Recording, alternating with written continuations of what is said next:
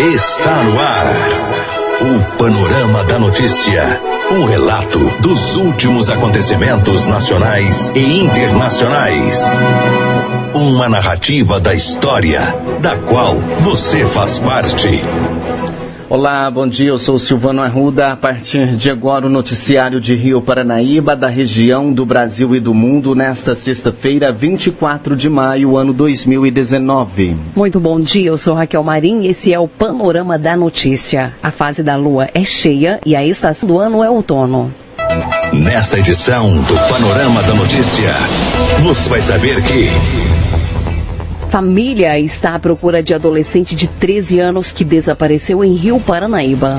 Patos de Minas comemora 127 anos nesta sexta com distribuição do tradicional bolo de aniversário. Autor de chacina em Paracatu tenta se matar no hospital, diz Polícia Civil. Colombiano é morto em Uberaba. Jovem é preso em Uberlândia por observar garotas dentro do banheiro.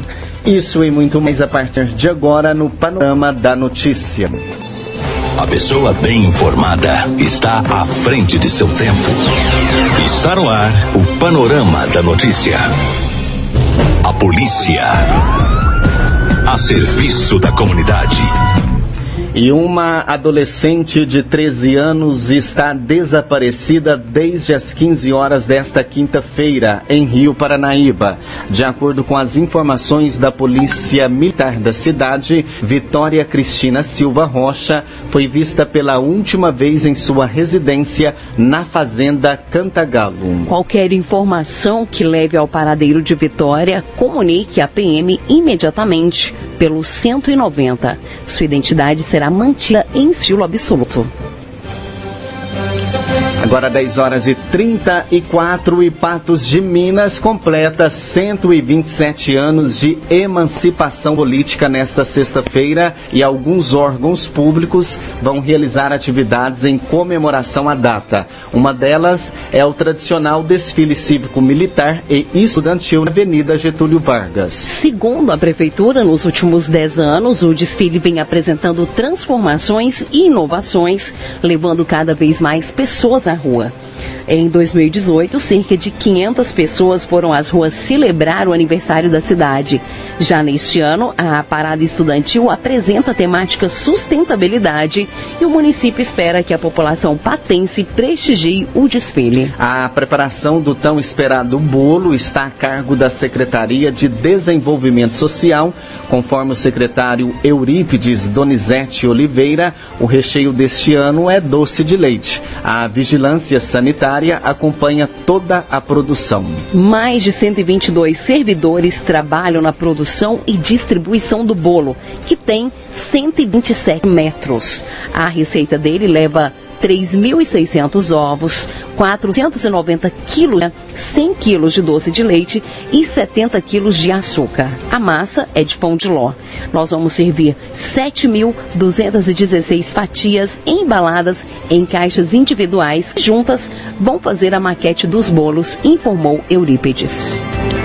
10 e 36 e na manhã de ontem, o autor do massacre de Paracatu, Hudson Aragão Guimarães, 39 anos, tentou tirar a própria vida por volta das 6h50. Ele teria feito três cortes no próprio pescoço com um bisturi. Agentes da Polícia Civil que faziam a escolta dele no Hospital Municipal de Paracatu o contiveram e o impediram aí de, de desferir mais golpes contra si mesmo.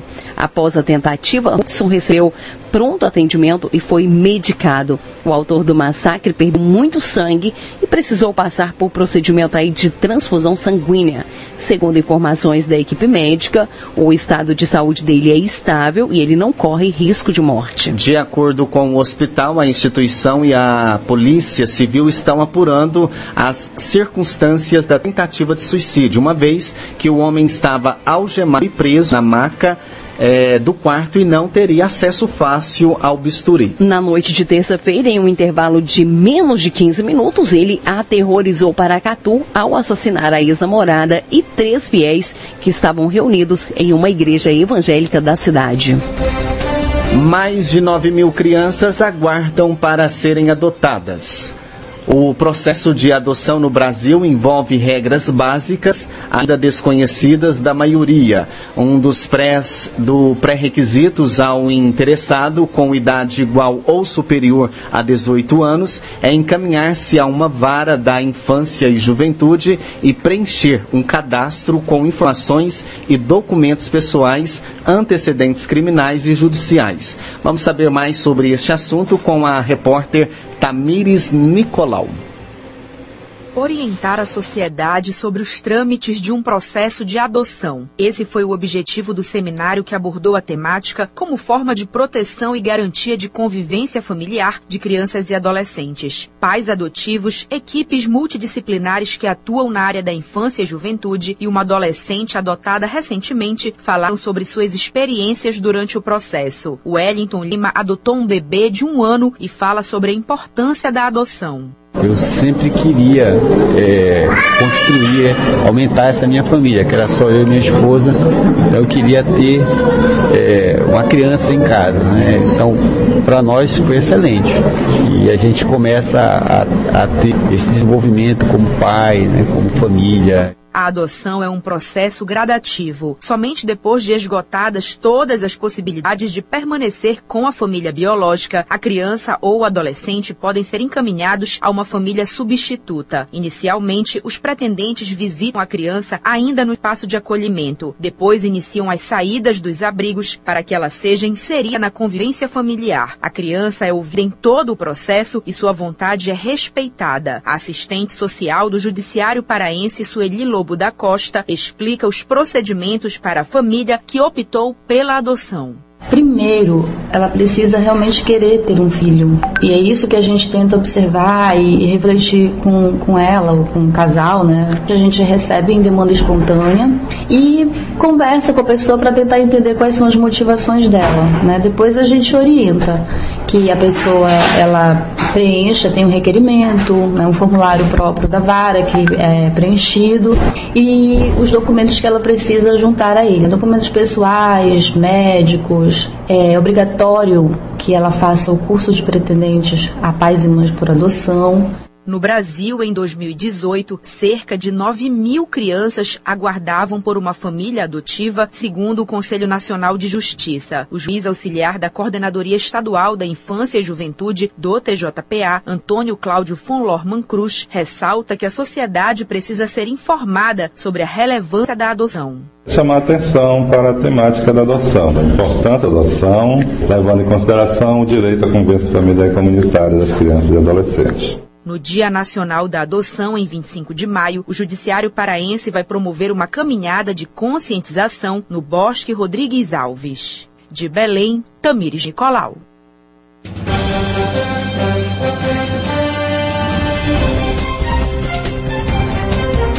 A polícia. A serviço da comunidade.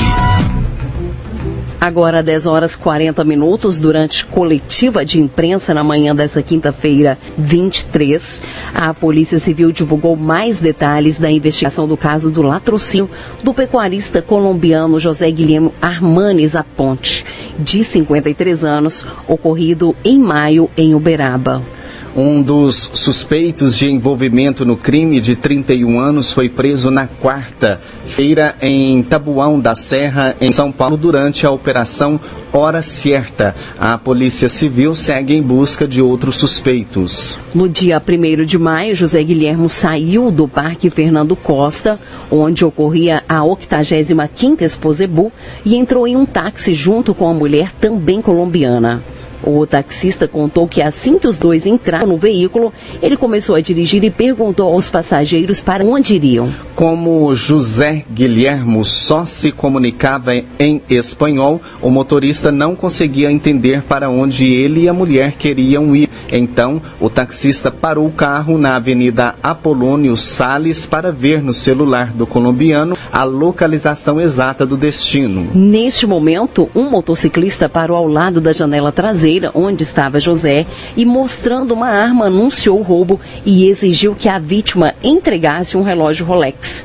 O pecuarista colombiano se negou a entregar o relógio e de dentro do táxi entrou em luta corporal com o ladrão. Um vídeo cedido pela Polícia Civil mostra que enquanto a vítima e o autor estavam se agredindo, outro indivíduo de chapéu chegou a pé, pôs a mão na ignição e desligou o veículo. Conforme consta no registro da ocorrência, esse indivíduo ainda disse ao primeiro autor para atirar contra José. O ladrão atirou, roubou o relógio e fugiu. O indivíduo que estava de chapéu também fugiu. José Guilhermo foi levado para a polícia, pela Polícia Militar de viatura ao hospital onde foi submetido à cirurgia, porém, ele morreu na manhã do dia seguinte, dia 2 de maio. O corpo foi liberado do Instituto Médico Legal de Uberaba na noite do mesmo dia. Durante a coletiva, o, delega o delegado João Francisco também explicou que a quadrilha que comete roubos de relógios, principalmente da marca Rolex, age em várias regiões do país. Eles atuam em todas as festas que há chances de ter pessoas com valor aquisitivo mais alto e também em aeroportos e restaurantes. Agora 10h43, uma pesquisa mostrou que 83 milhões de brasileiros pagam suas contas de forma parcelada. A matéria é de Alexandra Fiore. Dividir o valor de uma compra em várias prestações é um hábito comum do consumidor brasileiro. Um levantamento feito pela Confederação Nacional de Dirigentes Logistas, CNDL, e pelo Serviço de Proteção ao Crédito, o SPC Brasil, revela que mais da metade dos brasileiros adultos, 53%, possuía alguma compra parcelada no último mês de março. Isso significa que aproximadamente 82 milhões e 700 mil brasileiros estão com ao menos parte do orçamento comprometido para pagar compras feitas no cartão de crédito, cartão de loja, crediário ou cheque predatado. Em média, os consumidores que possuem alguma compra parcelada vão levar pelo menos cinco meses para quitar a conta. Um dado preocupante é que 13% não acham necessário fazer análise ou avaliação antes de contratar uma modalidade de crédito. Para o presidente do SPC Brasil, Roque Pelizaro, é preciso ter cuidado com o hábito do parcelamento. Muitas pessoas não se planejam a utilizar o crédito e se utilizam muito ainda da compra por impulso. Então, o que nós recomendamos às pessoas, façam o seu orçamento doméstico, consultem os juros que estão sendo cobrados e o número de parcelas a serem utilizadas. Vemos aqui na pesquisa que o brasileiro se divide muito naqueles que querem um prazo curto para pagar e aqueles que alongam o máximo possível as suas compras. É bom alertar aos brasileiros, surgimento, às vezes, de algum imprevisto em prazos mais longos tem uma probabilidade muito maior de ocorrer do que em prazos mais curtos. Eletrônicos e vestuários são os produtos mais parcelados pelos consumidores e 69% preferem parcelar as compras no cartão de crédito. Em cada 10 brasileiros, 6 admitiram ter feito alguma compra por impulso, principalmente em lojas online. A pesquisa ouviu 805 consumidores nas 27 capitais brasileiras. E de Brasília, Alexandra Fiore.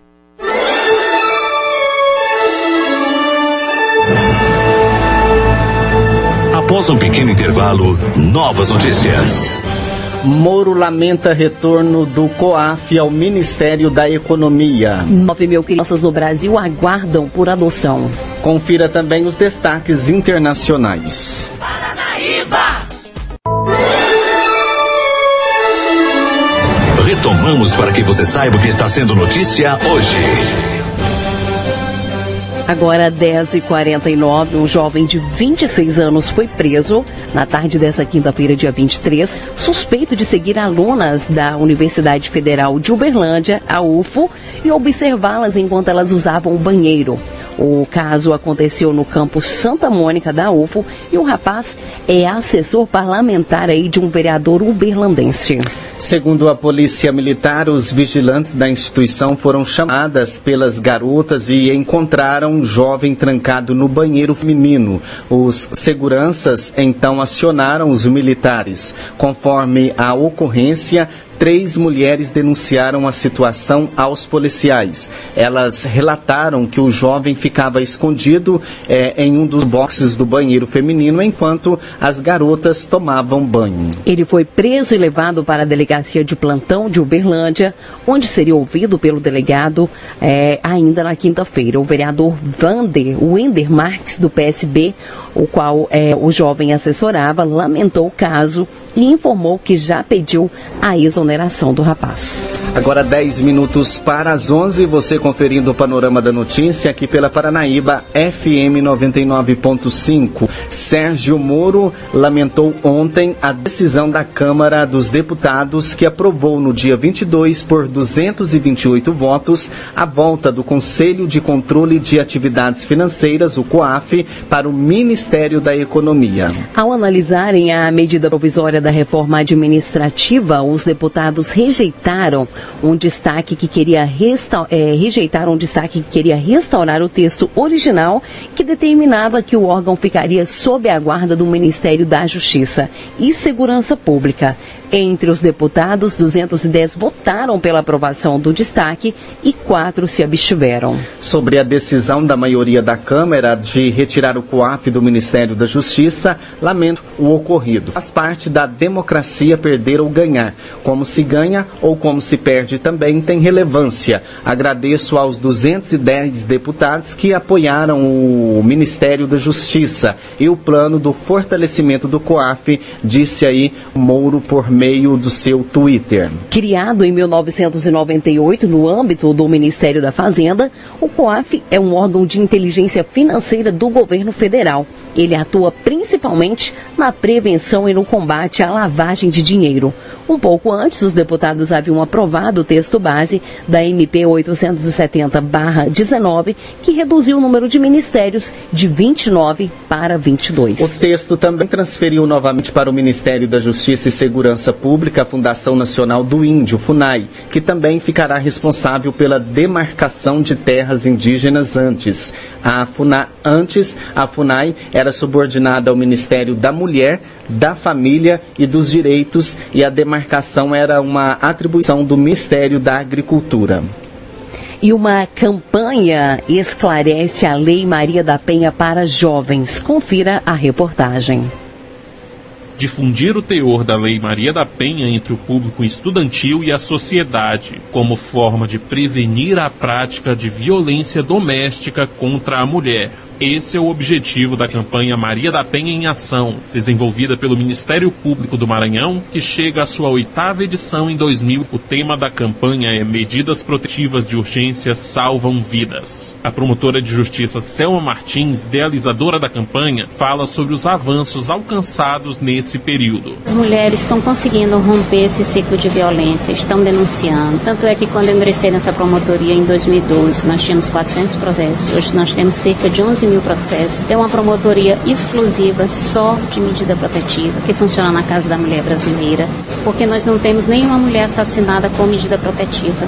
Então significa que a lei funciona. A Tenente Coronel Cristiane Luna, psicóloga da Polícia Militar do Maranhão, falou sobre a relação entre a prevenção ao suicídio e a violência contra a mulher. Então ela olha para aquela reação, ela não consegue ser sem aquele agressor, ou ela acha que ela não tem como sair sair de uma relação abusiva, de uma relação né, de violência, e a ver o suicídio como uma saída para os seus problemas. Para Selma Martins, o trabalho de educação e conscientização pode transformar realidades. A ONU tem uma perspectiva de que nós só vamos acabar com a violência de gênero em 2075. E nós temos que contrariar essa pesquisa e essa perspectiva para trazer isso para hoje, para 2019. Os estudantes da rede estadual de ensino participarão de concursos de fotografia e de vídeo. Os trabalhos serão expostos no Centro Cultural do Ministério Público, de São Luís Rodrigo Freitas. E uma rede que é contra trabalho infantil lança campanha nacional: Criança não deve trabalhar, infância é para sonhar.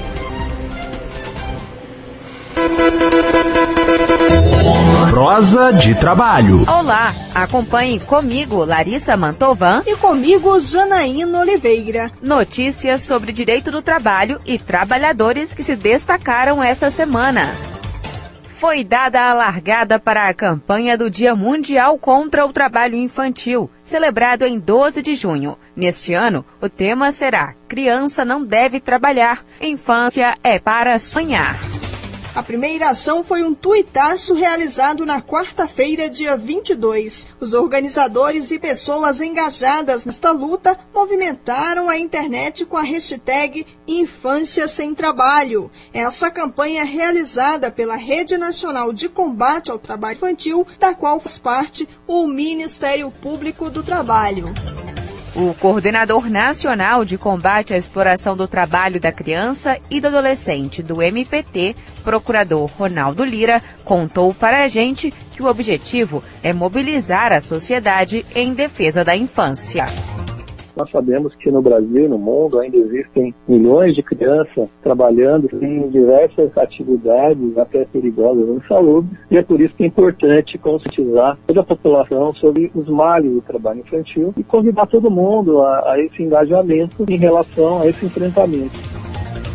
E para somar esforços, parlamentares relançaram a frente de combate ao trabalho infantil e estímulo à aprendizagem. Para a procuradora do MPT, Ana Maria Vila Real, uma ajuda a mais no combate ao trabalho precoce. Em fortalecer o discurso em prol da aprendizagem, né? com tanta tentativa de esvaziamento da aprendizagem, de alteração da lei de aprendizagem, eu acho que uma iniciativa a partir de dentro do Congresso, uma frente parlamentar com mais de 200 congressistas, né? eu acho que só tem a fortalecer nosso discurso, a fortalecer a, a lei de aprendizagem. E tem outra novidade, Janaína. O Ministério Público do Trabalho lançou em Brasília o Plano de Trabalho de Promoção da Igualdade e Empregabilidade LGBT do Distrito Federal. Por meio dessa iniciativa, o MPT busca qualificar e a inclusão de lésbicas, gays, bissexuais, travestis, transexuais e transgêneros no mercado de trabalho. O lançamento da campanha contou com a participação da cantora Daniela Mercury e da jornalista Malu Versosa Mercury, esposa dela. A cantora baiana falou da importância da atuação do MPT em um recado à população LGBT.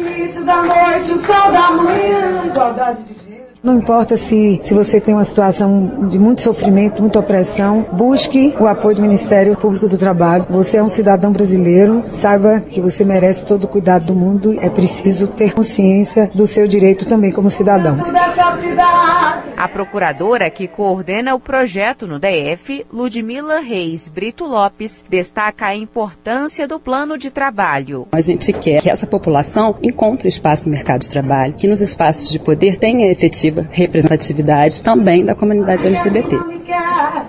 Não diga que não quer mais. Eu sou o silício da noite, o sol da manhã, igualdade de gênero. Daniela Mercury e Malu Versosa Mercury participaram também de reunião com o Procurador-Geral do Trabalho, Ronaldo Fleury, e outros representantes do MPT e da Organização Internacional do Trabalho. Juntos, discutiram apoio a projetos como os voltados para a empregabilidade de LGBTIs, combate ao trabalho infantil, dentre outros.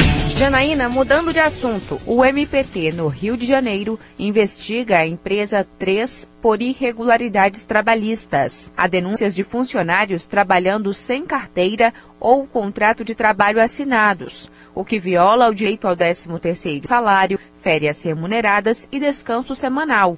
O MPT-RJ tentou notificar a empresa para apresentação de documentos, mas não obteve respostas. E olha, nesta semana o MPT ganhou reforço. Tomaram posse três novas procuradoras do trabalho: Helena Duarte Romera, Alice Almeida Leite e Camila Deuísola Diniz Chiver. Elas se juntam aos procuradores que atuam na defesa dos direitos sociais. Que notícia boa, Janaína! Agora, antes de encerrar nossa conversa, vamos falar sobre o Grupo Especial de Fiscalização Móvel, que completa neste mês 24 anos de atividade. A primeira operação foi realizada entre os dias 15 e 19 de maio de 1995, em carvoarias dos municípios de Ribas do Rio Pardo, Água Clara e Brasilândia, em Mato Grosso do Sul. Desde então já foram realizadas mais de 4.500 ações que resultaram no resgate de 53 trabalhadores de situação análoga de escravo e pagamentos de mais de 100 milhões de reais em rescisões trabalhistas. Ficamos por aqui. Acompanhe outras notícias na web rádio do Ministério Público do Trabalho. O endereço é www.radiompt.com.br. Tchau, Janaína. Tchau, Larissa. Você caminhou conosco pelo panorama da notícia. O conhecimento dos fatos faz de você um cidadão ativo. A apresentação Silvano Arruda e Raquel Marim. A edição Raquel Marim.